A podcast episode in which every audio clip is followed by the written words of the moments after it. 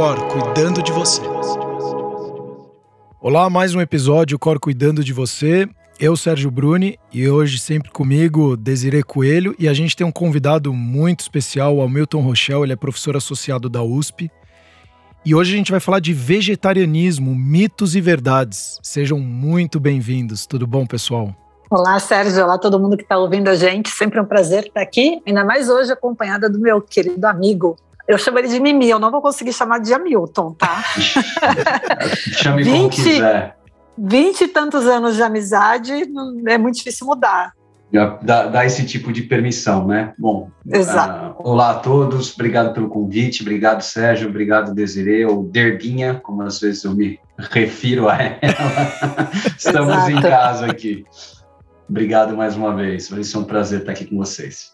É muito legal trazer esse assunto, né? Porque tem vários. É, e a, e a internet, a gente até gravou antes dessa gravação aqui com a Desiree, né? A gente estava falando de redes sociais e o quanto que a gente vê vários. Eu acredito vocês ainda muito mais que são pesquisadores, estudiosos do assunto, os absurdos que vocês devem ver aí na internet, né?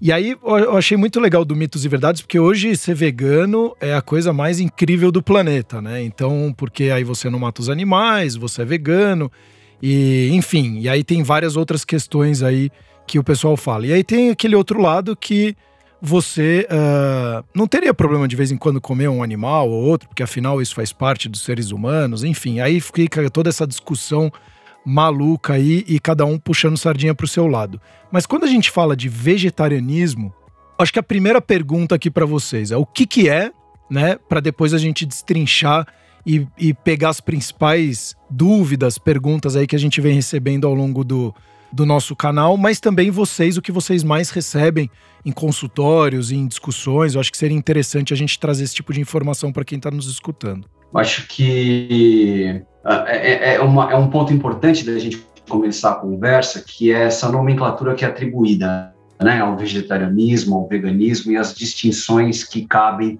entre cada uma dessas nomenclaturas. Então, acho que o, o aspecto central é a gente entender que uh, as dietas vegetarianas têm como ponto em comum a exclusão de qualquer produto carne, né, ou, ou qualquer carne de origem animal. Uh, além disso, você pode ter nomenclaturas diferentes para o tipo de vegetarianismo, de dieta vegetariana que esse indivíduo é adepto, em função da exclusão de outros grupos uh, alimentares ou de alguns hábitos de vida relacionados uh, a esse tema. Então, você pode ter, por exemplo, um indivíduo que é ovo-lacto vegetariano. Ele não come carne, mas ele come ovos, leite e derivados. Você pode ter só o lacto vegetariano ou só o ovo vegetariano, que respectivamente é aquele indivíduo que come uh, uh, leite e derivados, mas não consome ovo, ou que come ovo, mas não consome leite e derivados. Você tem o vegetariano estrito, que não consome nenhum produto de origem animal, e você tem o vegano, que é o indivíduo que, além da, da, da incorporação dessa dieta vegetariana estrita, ele incorpora outros comportamentos relacionados a, a, a, ao consumo de produtos animais que vão para outro espectro, como, por exemplo, ele não faz uso de nenhum produto que tenha sido testado em animal, ou um, um, tênis que tenha sido feito com couro animal, e coisas dessa natureza. Na nutrição, é comum a gente usar o veganismo como sinônimo de vegetarianismo estrito, quando você pensa na alimentação, porque é a, a, o tipo de, de dieta que se equipara. Mas é importante a gente entender que o veganismo em si tem essa ter esse aspecto de comportamento de outros hábitos de vida relacionados por além da nutrição. Não sei se ficou claro o suficiente. Sim, então, então só para ver se eu entendi, Hamilton, obrigado. Então, o vegano, ele é, ele seria o vegetariano estrito, porém com uma questão mais é, ideológica dele de fazer menos mal ainda ao meio ambiente, onde ele tem algumas questões também de consumo de produtos, então cosméticos, é, ah, eu não vou comprar esse cinto porque é de couro de, de vaca, então também não vou utilizar. Então ele entra num aspecto um pouco mais profundo aí, além da alimentação. Mas na questão de alimentação, o vegano e o vegetariano estrito é exatamente a mesma coisa. Perfeito, exatamente isso. Ótimo. E aí, o que que o vegetarianismo, né? O que, que ele pode comer, então? Aí a gente está falando desse vegetariano estrito ou nós estamos falando das outras classes? Porque lembra, né? Você tem o ovo lacto, o lacto. Ah, então ele entra como vegetariano em cima e embaixo você tem, você tem o ovo lacto vegetariano. Isso. Ah, perfeito. Então, olha que legal para quem está nos escutando. Quando a pessoa de repente fala que é vegetariana, que a grande maioria fala, mas ela come ovo e ou derivados, é, queijos, enfim, então, na verdade, é, ela está comendo, ela é ovo-lacto-vegetariana. Perfeito. E não só vegetariana. Isso, exatamente. Então, se a gente olhar para lá em cima para o vegetariano, o que, que ele pode comer, colocando, abordando todas essas outras classes, do ovo-lacto e assim por diante? Na verdade, uh, é mais fácil a gente pensar o que ele não pode comer para ser classificado como vegetariano, que é carnes derivadas de animais. Uh, então, isso Perfeito. é o que é o aspecto comum que, que todos os tipos de, de dieta vegetariana compartilham. E, de novo, se ele é um ovo lacto vegetariano, ele pode consumir qualquer produto de origem vegetal, mais leite, derivados e ovos. Né? Agora, se ele é um vegetariano estrito ou vegano, ele não consome absolutamente nenhum produto de origem animal, derivado de, de, de algum produto animal. E aí tem uma pergunta que o pessoal fala que vegetariano, e é até uma dúvida também uh, minha, que você, por ser vegetariano, você tem alguns déficits de vitaminas ou minerais, ou enfim.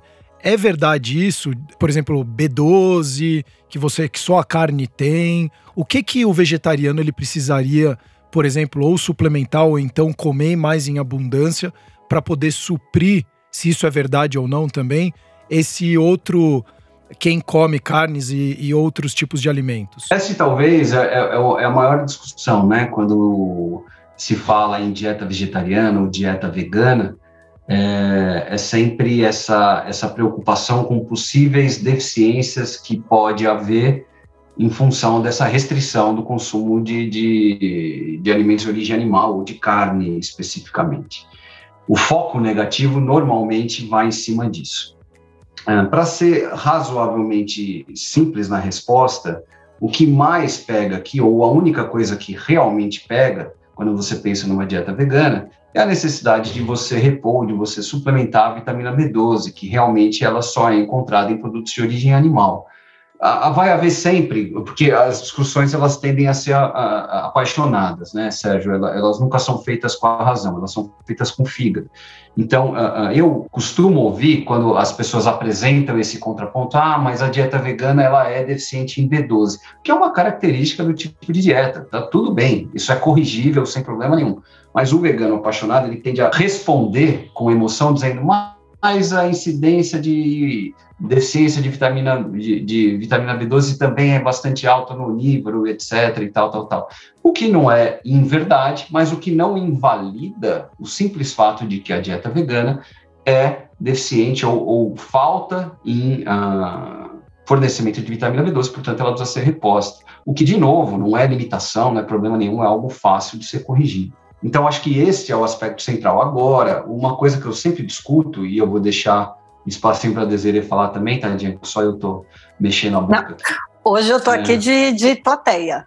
É, é, que ela deve ver isso na, na, clínica com pacientes eventuais que têm esse tipo de dieta, que é o seguinte: você pode ser vegano se alimentando de Coca-Cola e batata frita, né? E, e classificar como vegano. É claro que numa circunstância dessa, a sua dieta vegana é absolutamente pobre, vai faltar mais um monte de coisa, né? Você pode pegar o, o carrinho de mão aí para pôr o tanto de coisa que vai faltar. Então, a, a, qualidade da dieta em qualquer cenário, seja na dieta onívora, seja na dieta vegana, a, a, qualidade dessa dieta, desse planejamento alimentar, ele é crucial para atender possíveis deficiências ou para que não haja qualquer deficiência. Então, uh, não basta simplesmente excluir produtos de origem animal da sua dieta para compor ou para caracterizar uma dieta necessariamente saudável. A dieta vegana, muito bem planejada, é absolutamente excelente. Os dados na, na, na ciência são bastante coerentes, contundentes nesse sentido. Não, é, é impossível alguém argumentar que é uma má ideia, pelo menos aumentar o seu consumo de, de alimentos derivados uh, de plantas, né? é, é, não tem argumento, não tem margem para você contrapor esse argumento. Agora, a dieta precisa ser boa. E para a dieta ser boa, não é tão fácil assim para o indivíduo que não tem qualquer conhecimento, que não se interessou pelo assunto minimamente, ou que não tem um suporte profissional, porque, de novo, o vegano pode ser aquele indivíduo da Coca-Cola e da batata frita. E aí, obviamente, que a gente está falando muito mais do que só a B12. Né? É, que inclusive ia ser minha pergunta até para dese é, desejar aquela que vai falar, e desejar você vai falar, não vai ficar quietinha não, se o vegetarianismo ele é benéfico, né? Se ele só é benéfico, mas aí tem esse lado super interessante de que eu nunca tinha pensado, inclusive, porque quando eu penso em vegetariano já me vem plantas, frutas, legumes, verduras na cabeça, mas essa questão de comer só tomar Coca-Cola e comer batata frita. Então, aí vai a pergunta: ele é bené ele tem só benefícios de fato? Como que é essa questão, Desiree? Assim como em todos os tipos de alimentação, que você pode dar o nome que você quiser, mediterrânea, etc., a tendência é ser muito boa se, se for bem feita. É exatamente o que o Mimi estava falando. É, na prática clínica é muito clássico, né? E se tem outros nutricionistas vendo, eles já passaram por isso com certeza, de pessoas que quiseram fazer essa transição por conta própria, ou até por redes sociais, seguindo pessoas que são vegetarianas, veganas hoje. Só que aí a alimentação está completamente deficiente, porque muitas vezes o que eles fazem é só tirar a carne, só tirar leites e derivados, só tirar o ovo, e acabam não substituindo pelas coisas que importam. Então, é comum até ver muitos pacientes alimentação muito baixa em alimentos fontes de proteína, proteína vegetal. E, então a pessoa ela, ela não reorganiza a alimentação. E para uma pessoa ser vegetariana. Ela só retira, né? Ela só, só retira, retira, mas não, não. Ah, perfeito. Então, para uma pessoa ter uma alimentação de qualidade sendo vegetariana e para ser vegana ainda é um passo a mais, ela precisa de ter uma organização muito boa. É, ou, organi ou ela se organizar, ou ter alguém que organize isso para ela. É, então, como é que vai ter sempre ali as leguminosas? Como é que vai ter castanhas? Como é que vai ter organizar esse lanche? Porque se a pessoa ficar comendo o dia inteiro um pão com, sei lá, uma geleia, por exemplo, ela também é uma vegana e vegetariana e está com uma alimentação que também no final vai ser pobre e, e aí na refeição come uma batata com refrigerante. Então, a pessoa tem que se organizar, porque senão a deficiência dela vai muito além. E novamente, isso acontece em todos os tipos de dieta. Mas como está muito mais é, na moda mesmo e acho que a gente pode falar isso, é, a pessoa querer né, reduzir a carne e fazer essas mudanças que são muito boas, mas ela precisa entender que ela precisa cuidar de uma outra coisa. Então, a pessoa se programar, organizar as compras, ter preparado os alimentos que ela precisa, vai passar mais tempo na cozinha, provavelmente, principalmente nesse começo, até ela achar o, o ritmo. Depois que acha o ritmo, o Mimi mesmo, né? Já tô, já tô aqui falando da vida pessoal, mas ele come hoje em dia muito mais vegetariano do que né, carne mesmo. Então, o começo, essa organização é um pouco mais complicada, mas depois entra no ritmo como em qualquer mudança alimentar. Não, e é, e é legal você trazer isso, porque eu vejo pela minha, pela minha mulher, ela faz acho que oito ou nove meses que ela resolveu virar vegetariana, ovo-lacto vegetariana, né? Porque ela come ovo, leite e derivados. É, obrigado até pela explicação, Milton. Ela já tinha me falado, mas eu falava, ah, isso é frescura dela. Não, de fato é isso mesmo. Mas eu vejo que hoje ela está muito mais na, na, na, cozinha mesmo, preparando os alimentos dela, mas ela é uma pessoa muito cartesiana, ela é muito disciplinada, muito organizada. Eu até brinco, né? Eu usou ela bastante da organização dela, que se sai algo do. Ela meio que sai do eixo, assim, né? De tão organizada que ela é. Então, essa vai até uma pergunta. Pessoas que são desorganizadas com elas mesmas é, se ela resolver fazer essa mudança, ela vai ter uma dificuldade maior ou não necessariamente? Olha, questões de comportamento eu passo para Desiree. Eu posso dizer a minha experiência pessoal e depois você completa, Derbinha, porque eu sou absolutamente desorganizado. Uh, a Desiree abriu aqui falando que a gente se conhece há vinte e tantos anos, ela não vai me deixar mentir. Uh, então, organização de longe não é o meu forte. Na realidade, talvez o, conhecimento específico que eu tenho na área me ajude. Então, eu não sei né, claro. precisar se realmente é, é, um obstáculo. Né? Eu acho que a organização talvez seja um obstáculo para qualquer coisa na vida, penso eu. Para aderir a qualquer mudança de comportamento, isso talvez influencie. No meu caso, isso não, não se mostrou uma barreira e, e talvez eu, eu tenha, o, o, conhecimento me ajude a superar isso. É, é você isso, gosta isso, de cozinhar. Verdade, eu tenho cozinhado menos até, essa que é a realidade. Mas é, o interessante é que o, o, que eu sempre falo, o que eu sempre sugiro para as pessoas que buscam uh, esse tipo de dieta na sua vida é o, o suporte profissional que vai uh, sempre instrumentá-lo, que vai sempre abastecê-lo com conhecimento, e esse conhecimento vai permitir que essa pessoa faça as escolhas que ela precisa fazer, independente do grau de organização dela, porque ela não consegue se preparar em casa e montar aquele monte de marmitinha que é o, o arquétipo do, do do vegano, é. do vegetariano, do Instagram e tal, tá aqui as minhas marmitas da semana, todas lindas e coloridas, deliciosas, e que eu jamais vou fazer isso porque eu não consigo me lembrar, eu, quantas vezes eu enrolei uma, uma fruta no papel alumínio e esqueci dentro da geladeira antes de sair de casa, todas as vezes que eu tentei fazer isso. Ou deixo dentro do carro, levo, deixo dentro do carro, na hora que eu chego no, no laboratório, eu falo, cacete, acabou o dia, eu volto, olha a fruta aqui onde ficou. Então, é, é, eu acho que talvez muito mais o lance de você estar com as ferramentas necessárias para fazer as escolhas quando elas se apresentarem, seja uh, um melhor negócio do que necessariamente organização pessoal, mas posso estar invadindo uma área que eu, que eu não domino. Então, vai com Não, é, é, que eu chamo isso de organização também. Então, planejar as compras. É, até, até antes da Desiree falar, é, é essa questão do pessoal que você falou, Hamilton, eu gostaria de explorar um pouquinho mais. Por que que você então resolveu fazer essa mudança? O que que você se sentiu de benefícios e essa desorganização, como você falou, uh, também está te trazendo os benefícios, por isso que você continua seguindo esse caminho. O que que você poderia falar para quem está nos escutando? Eu era um, um, consumidor de carne assim absolutamente contumaz. Era várias vezes ao dia em quase todas as refeições, em volumes assim épicos, eu diria. Temos registros fotográficos, registros fotográficos razoavelmente embaraçosos de eu segurando dois ossos do tamanho da minha canela, que eu, enfim. Uh, e, e, e, na verdade, acho que tudo na vida tem a, a, ver talvez um pouco com o momento e tal. E eu sempre fui, eu sempre fui muito ligado a animais e tal, e nunca tinha me dado muita muita importância, por mais que eu seja sempre muito aficionado por animais, até por um momento contemplei, desejei né, ter feito veterinária como carreira e tal.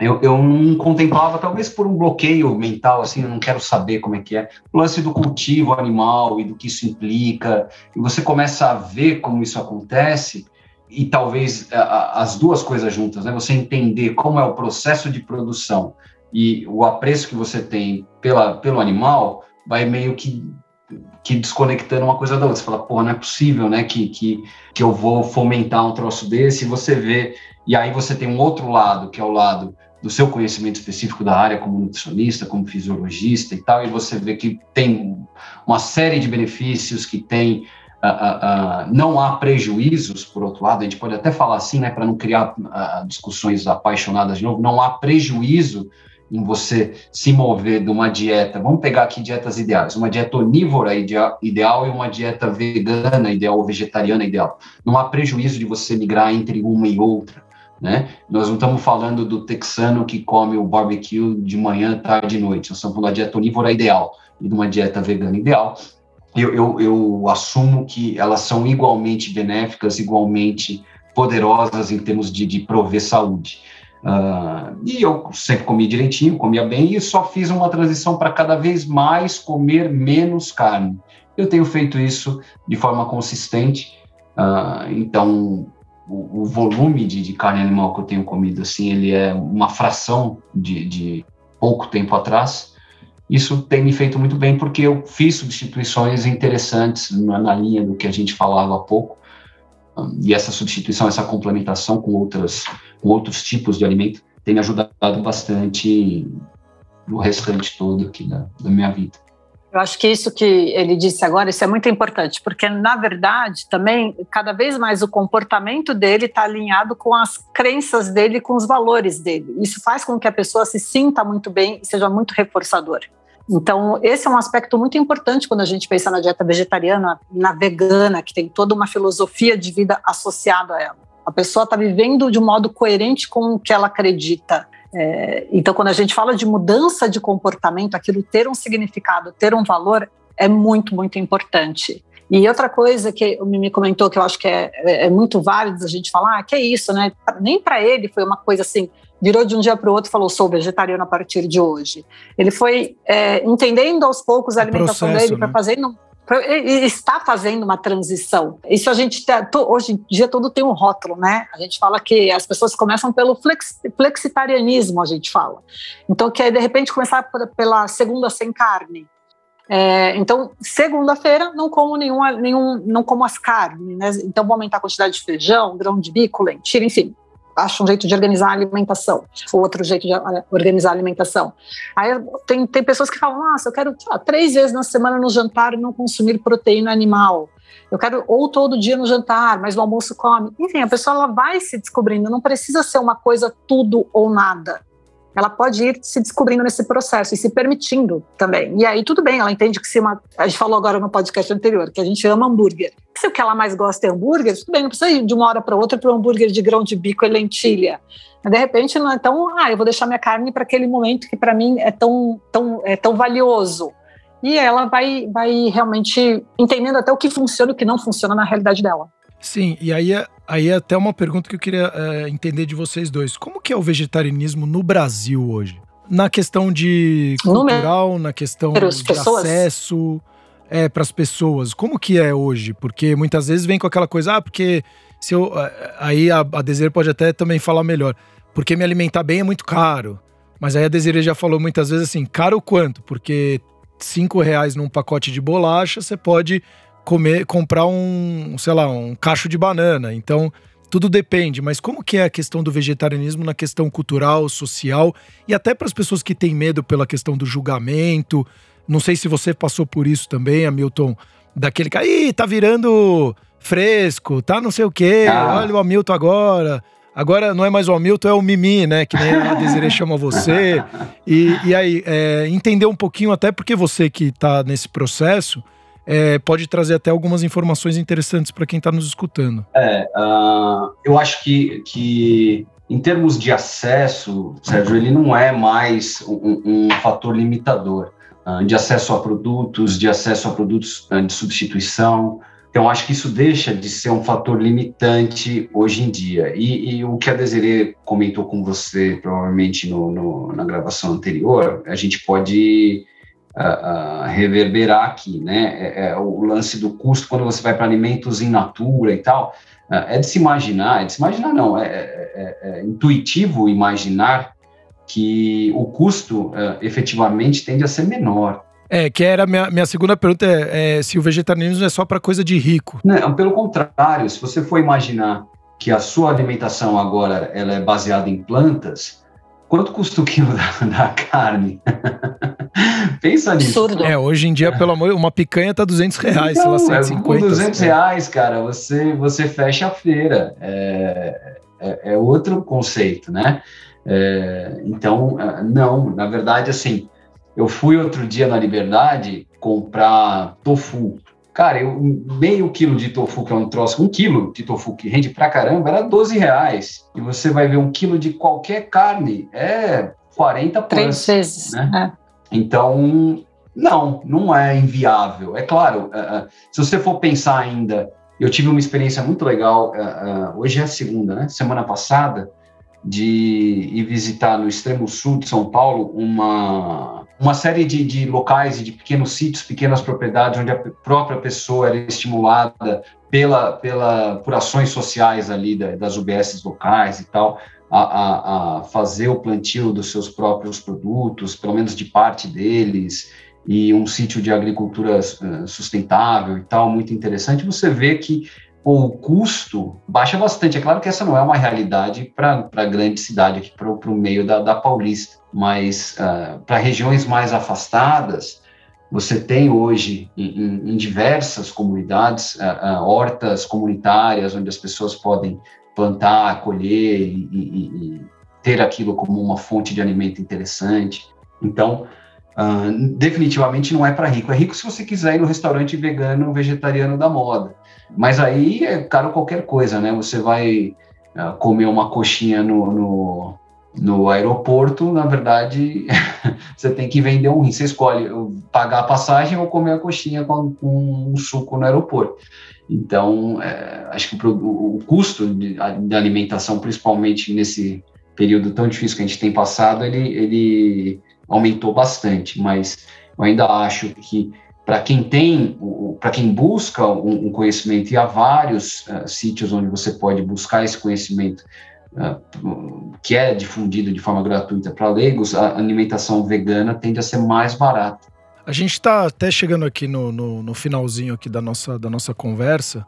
O que que você, Hamilton ou Desiree, uh, para quem está nos escutando, o que que vocês dizem, até por todo o conhecimento que vocês têm, a Desiree também atende bastante gente no consultório dela, que querem, acho que a gente já tocou nos pontos, mas os pontos principais para quem quer fazer uma transição para quem quer conhecer um pouco mais sobre, sobre o vegetarianismo ou veganismo, enfim, o que que vocês trazem hoje para a pessoa começar de fato esse processo? Eu sempre fecho, uh, eu, eu, tendo a falar muito mais para profissionais da área, né, para nutricionistas, enfim, médicos. Uh, eu tendo a sempre fechar destacando a importância do profissional uh, neste modelo de transição alimentar ou na educação do paciente para hábitos saudáveis em relação à alimentação, quando ele, principalmente quando ele opta por uma alimentação desse tipo. E aí talvez a Desiree possa complementar alguma coisa, porque no fim do dia nós estamos falando em uma restrição alimentar, né? Uh, eu acho que esse é um aspecto importante também, que a maioria das pessoas não trazem de, desde cedo a restrição ao consumo de alimentos cárneos, né? Isso é, é, é uma, é algo que acontece ao, uh, em alguma fase da vida. Isso pode desencadear comportamentos uh, uh, alimentares inadequados, que, que é bem na seara da deseja discutir, mas fundamentalmente o que eu quero destacar é a importância do profissional na orientação adequada desse indivíduo que não tem esse conhecimento para fazer a transição, porque muitas vezes o que acontece é a retirada do alimento animal sem as substituições ou sem as compensações adequadas e, portanto, sem experimentar os benefícios que uma dieta desse tipo pode ter. É, então, para o paciente e para o indivíduo que está nos ouvindo, é buscar, para quem tem possibilidade, buscar o profissional. Para quem não tem, há sim fontes de informação bastante confiáveis, bastante interessantes para a grande população. É, é, é, acho que a informação, o conhecimento é tudo em qualquer cenário, né? E nesse não é diferente. Uh, deixar para desejar complementar. Não, perfeito. Eu tinha até deixado anotado aqui que a gente tinha que falar sobre isso mesmo, porque hoje em dia muitos dos comportamentos, ou pelo menos alguns dos comportamentos que a gente vê das pessoas que tentam mudar a sua alimentação e ter essas, essas muitas regras, está é, tá mascarando transtornos alimentares, né? estão associados a comportamentos transtornados ou a, a, transtornos no comer. Então, é importante a pessoa ficar, é, entender qual é o motivo dessa mudança, de que modo essa mudança está reverberando nela, né? Se é de modo positivo, aquilo está fazendo bem ou está aumentando minha cobrança. Existe um transtorno é, que chama ortorexia, que é o comer fanático. A pessoa tem que ter muitas regras para aquilo, ela pesa tudo, ela tem que ter o controle máximo daquele alimento. Então, ela não está fazendo a transição para um vegetarianismo, para um veganismo, simplesmente, mas é porque ela precisa das regras e como há uma alimentação que, que pode ter muitas regras, se ela quiser, aquilo, ela, ela se sente confortável naquilo. Então, é uma pessoa que ela tem que saber toda a cadeia, então só come aquele alimento que veio do produtor. A gente brinca, né, do monge tibetano que plantou. Então, ela não quer comer só um, um grão de bico, entendeu? Ela tem toda uma história ali por trás.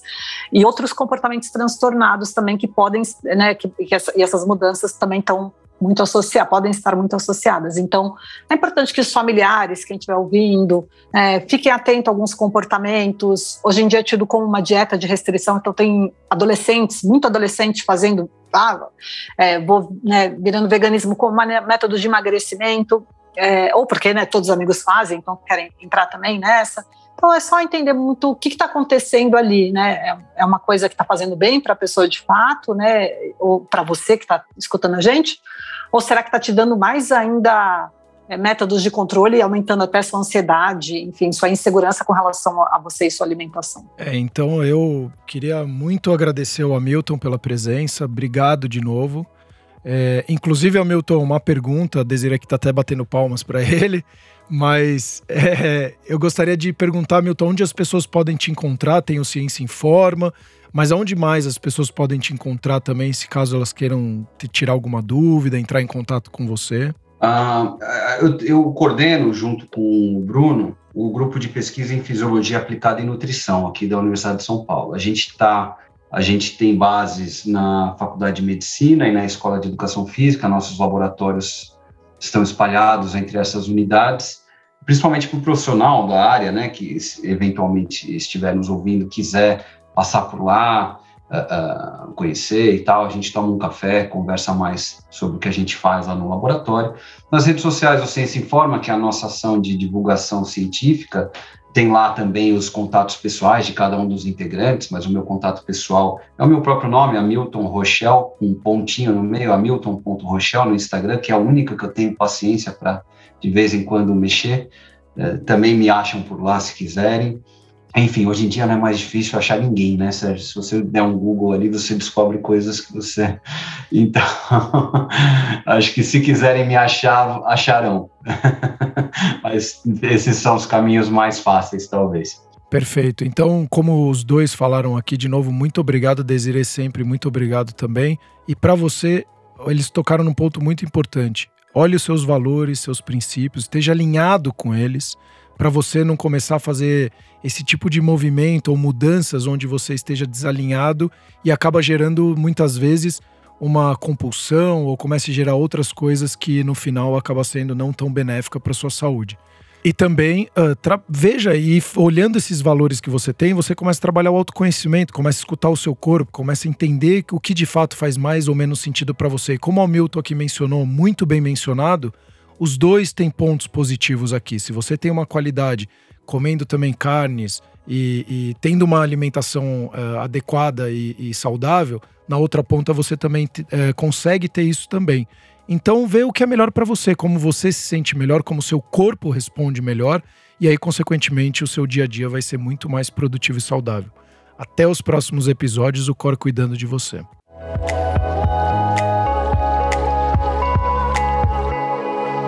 Cor cuidando de você.